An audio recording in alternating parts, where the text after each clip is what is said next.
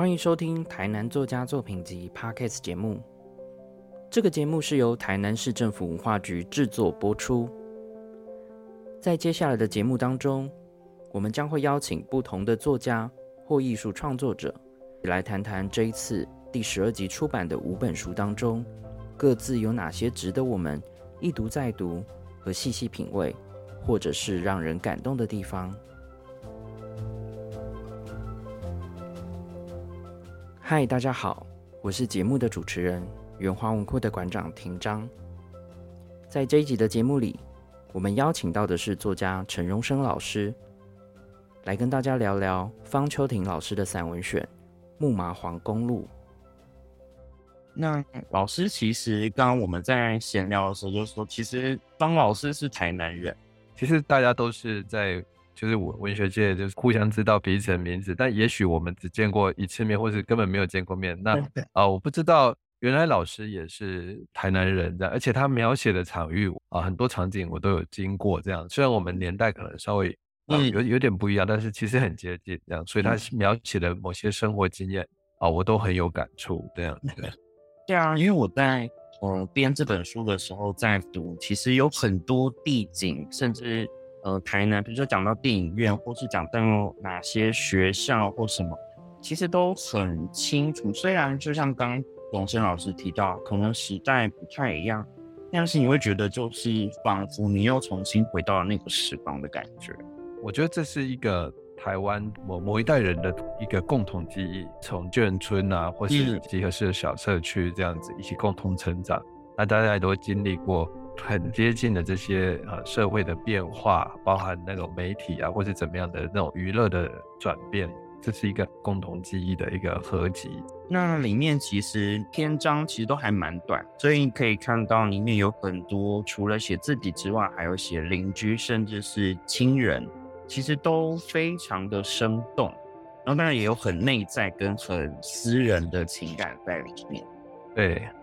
就是就好像。大家就会进入到这种跟着作者进入到他的生活圈里面，然后去看到，啊，那个时代可能为了为了五毛钱去换一个糖啊，或者去去碰自己不敢碰的死老鼠的尾巴，或者怎么样，就 是非常有趣，然后紧张刺激。可是看到某些篇章的时候，又非常的感伤，像是木木麻黄公路的时候，描写亲人离去的那个场景，那个呃荒凉的这种海边小镇的这个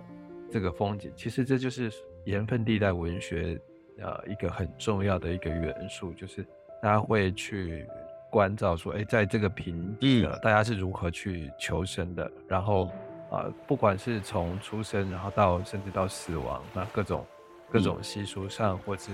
仪式上的这种记忆，埋藏在每个人的心中的那种令人感伤的这个文章，对，大概就是这样的这样的一个过程。虽然篇幅不长，然后有一些其实是从呃原本是刊载在报刊上面复刊，所以其实嗯那个文章的长度读起来正正好，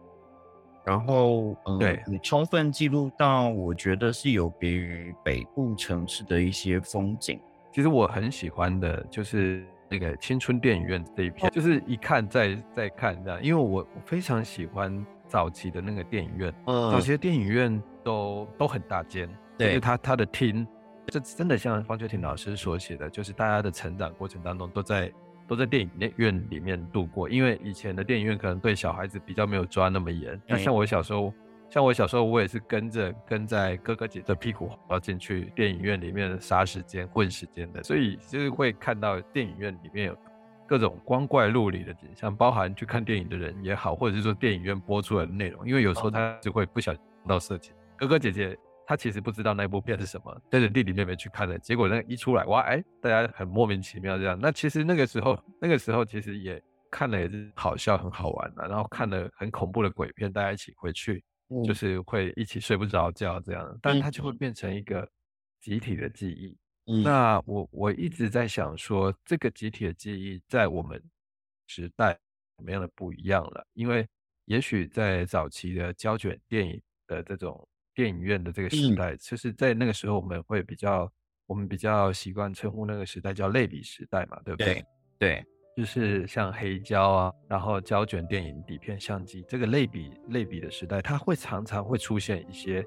很好笑的，呃，很意料之外的那种不精准的出错，就像胶卷，好，就像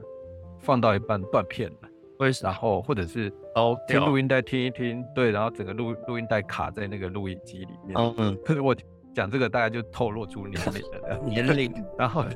然后或者是黑胶刮伤了，然后就嗯放不出声音，一直跳针这样。那我觉得这是类比时代才会发生的某种很不精准的生活经验。嗯但是在现在的数位时代，这种经验就消失了。这种经验不可能在嗯不会在播串流影音的时候会会放错这样子，因为通常它就是非常精准的控制你点什么点选什么就是放什么。那我一直在想说，其实像我们经历过类比时代这种对的人，你跟现在数位时代的孩子们或是少年们的生活经验会有什么样的什么样的差别，或是什么样的思想上的不一样呢？其实我觉得比较有趣的就是我们对于那种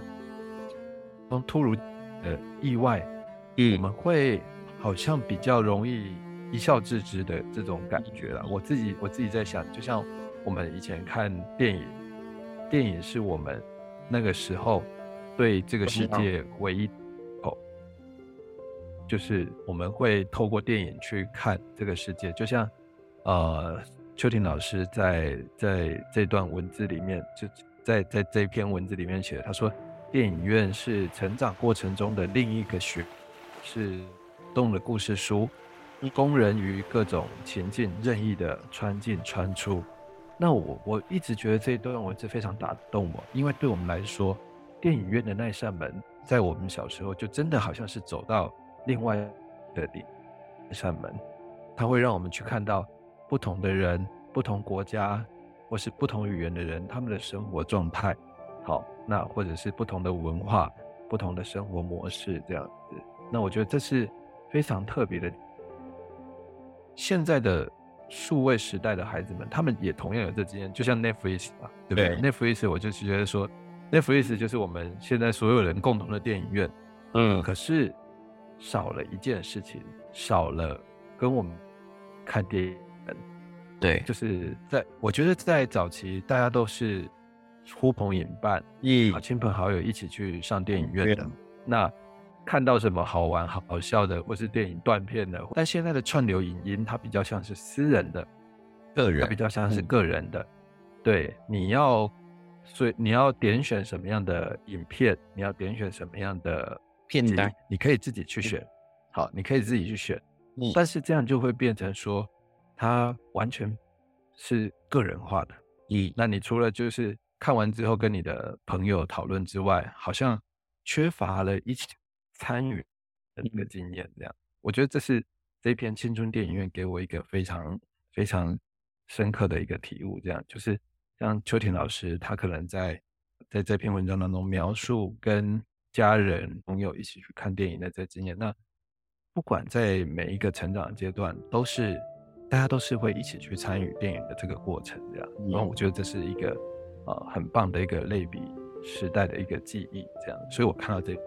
非常的有感有感，这样子。对，嗯，哦，里面其实老师也有写到，张老师也有写到很多饮食相关的对，小吃，而且它会有那种，呃，比如说以前卷尊、荣民、贝贝他们在做面食，然后也有我们很常去台南巷，嗯就会有很多对。不同的吃小吃的记忆。那那个时代好像又变得比较，我觉得有一种包容，因为很多元，不管你是呃家庭的背景嗯。怎么样，或者是说你是来自于哪里，讲的嗯。台语还是国语，都能够在这个环境里面大对家一起同乐。这件事，我觉得现在的就会比较有点分裂或者有距离。对，因为其实我觉得老师写到一个一个让我觉得很很有感，就是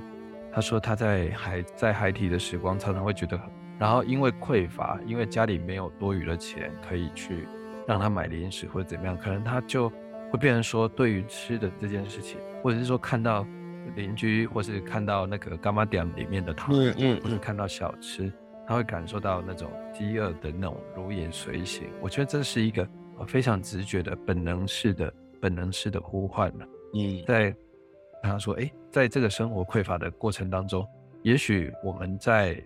在得到了一个什么样的东西，也是遇到一个好吃的东西，它就是全家一起分享，非常的那种温馨。但但是它又显现出那个时代真的就没有什么甜食，真的就没有什么好吃的，所以有一有一点点小小的好吃的东西，很特别的东西，大家就会非常珍惜，然后非常非常喜爱这样。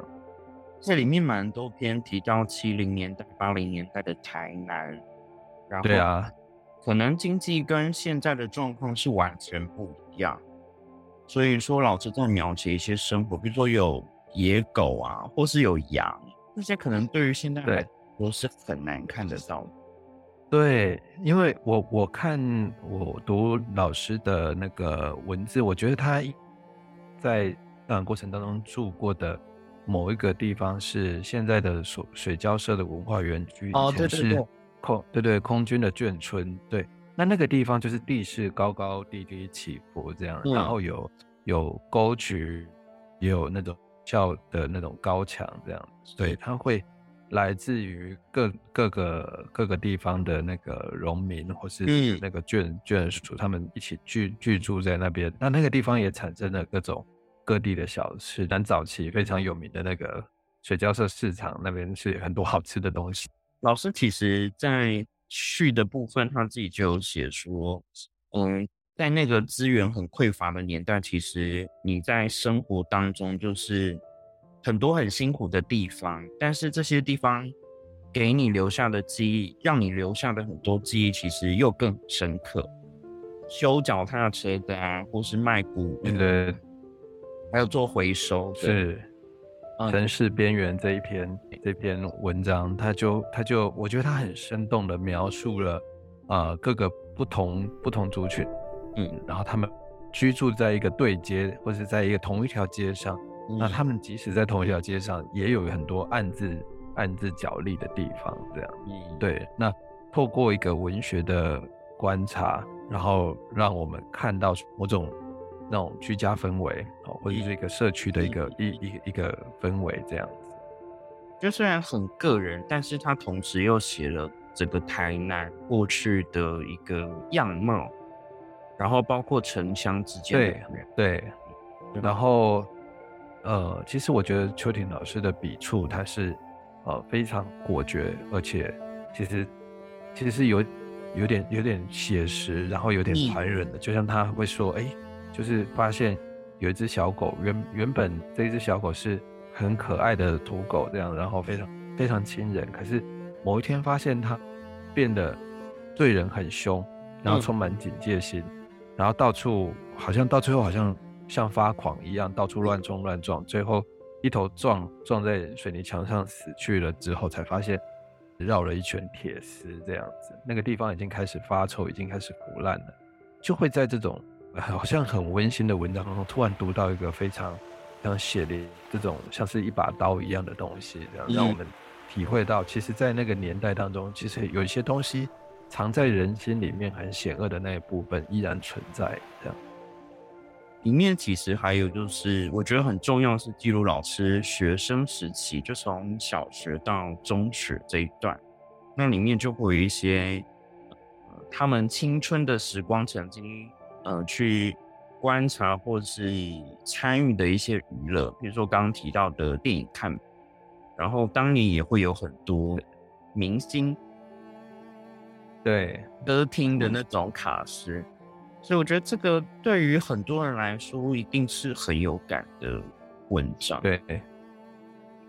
其实其实现在已经现在已经大家已经吹起一种怀旧风，你知道现在在古物市场里面卡带就是那种以前磁带式的卡带，现在变得现在变得炙手可热这样。那黑胶当然已经开始从从流行过了，然后还有很多早期的早期的那种胶卷电影啊或什么，现在其实很多人会去追求那种这种所谓的复古，但是其实嗯。就是精神上的去对过去的美好的去做致敬。这样，嗯。那我觉得这本书也像是这种在对过去的美好的年代，不管那个年代是不是呃带有一点残忍，好，对过去的这个年代去写写出自己的这样的一个对对。意。哦，那另外特别要提到一篇，就是跟书名一样的《木麻黄公路》这一篇。对这一篇我读来非常呃深刻的深刻的感动，然后也非常感伤，因为这一篇描写的是亲人的死亡跟离去的场景。那那我觉得邱婷老师在书里面有写多呃在台湾的这种比较乡下会见到的一些风俗，比如说猫猫死掉之后，狗死掉之后是啊我们常说。呃，西西尿吊球高，然后西西告棒坠牢这样。前面也写到说，在眷村的那个桥桥下常常会有狗的那个尸体这样。那也他也常写到那个猫尸袋，然后就是在乡间我们常会看到那个猫死掉之后，整个装在塑胶袋里面，然后挂在树，嗯嗯嗯，就一包哇，很可怕的那个橄那种那种一那种橄榄色的这种。那种猫尸袋这样子，那我觉得这个这个意象，其实在我小的时候还蛮常看到。就是我们家也是在南比较靠近沿海地方那我还有一个文友，他呃小时候他年纪比我长很多，他小时候因为目睹就是就是掉猫尸的这个情景而得了猫恐惧症这样，他从此一害怕，非常害怕猫。那我其实曾经去去问过，说为什么会有这样的习俗？那这个这习俗可能是源自于闽南人的某个某某个某个习俗这样，然后也有一个是为了要为了要去去在在那个原住民的土地上要去强占这些土地，所以他们演化出就是闽南人或是来来自大陆的人演化出这种习俗这样，他们原住民那块土地已经不结了，所以他们会搬离这块土地。当然有各种各式各样的说法，可是不管怎么样，这这些这些意象非常强烈的跟死亡连接。对，就是在我们看到树，哦，我现在看到那种密林或是树林，有时候还是会不自觉的会害怕，说，哎，会不会在那边掉的一个塑胶袋是什么东西？这样，嗯嗯，对，因为这个意象非常强烈，那就让我仿佛看到，哦，就是离家不远的这些木麻黄的这个。沿着树林的这个公路的这样的一个情景，那他还写到坟场，那写到介入到亲人的离去，这样，我觉得要处理这个议题，处理死亡的议题，那包含自己自己的家族、自己的亲人的死亡议题，非常沉重，非常不容易。这样子，我觉得，呃，要在里面写到这些这些心境上的转变的时候，常常会让人家觉得。这个东西真的是非常的难以描写，但是邱婷老师有一段文字啊，他写的非常的让我有所感，稍微念，在这个木黄木马黄公路这一篇，在这本书的第一百零三页上面，他又写到说，郊区入夜后一片死寂，日暮拉下，关于黑暗的想象便蠢动起来，而且不理应的班上有一个通灵的理应这个这个同学，不论理应如何怂恿。我晚上掘不到墓地，就是坟墓。阴阳日夜紧拉着同一条分界，我坚持留守在这一边。日暮后，木麻黄似被锁住穴道，屏息无语。地上身影平静相连。待天明后，再度起涌。目送往生者自阳世送往阴间，到底是怎么一回事？这个问题常常于深夜困扰我，我怕黑，眼睛一闭起来，关于死亡之事便连觉侵扰我。夜市包裹，常被无形束缚紧紧捆绑住。祖先牌位里似乎常有答案，血缘串联精灵，等着我们前去汇合。像是这样的文字，就会，呃，我会觉得。整个好像写到灵魂深处这种这种感觉，这样子就会觉得哦，写这么沉重的议题，可是却能在这么精炼的文字当中，让我们到这个死亡的深刻，跟他对于我们内心所投射的那个阴影，这样。而且这篇是在二零一九年刊载在副刊上，然后我觉得刚像荣生老师提到写死亡，我觉得这些文字读起来，你就知道他其实是有人生定力的人所写出来的文字，是是，他又不会太刻意强调悲伤的情绪，但是你可以感到对，已经是放在心里很久。再拿出来，你可能看得到那些伤疤的痕迹，可是那些痛，你还是现在都能够隐约的感受得到。对，因为它跟那个场景的意象，它其实结合的非常的巧妙。然后我们会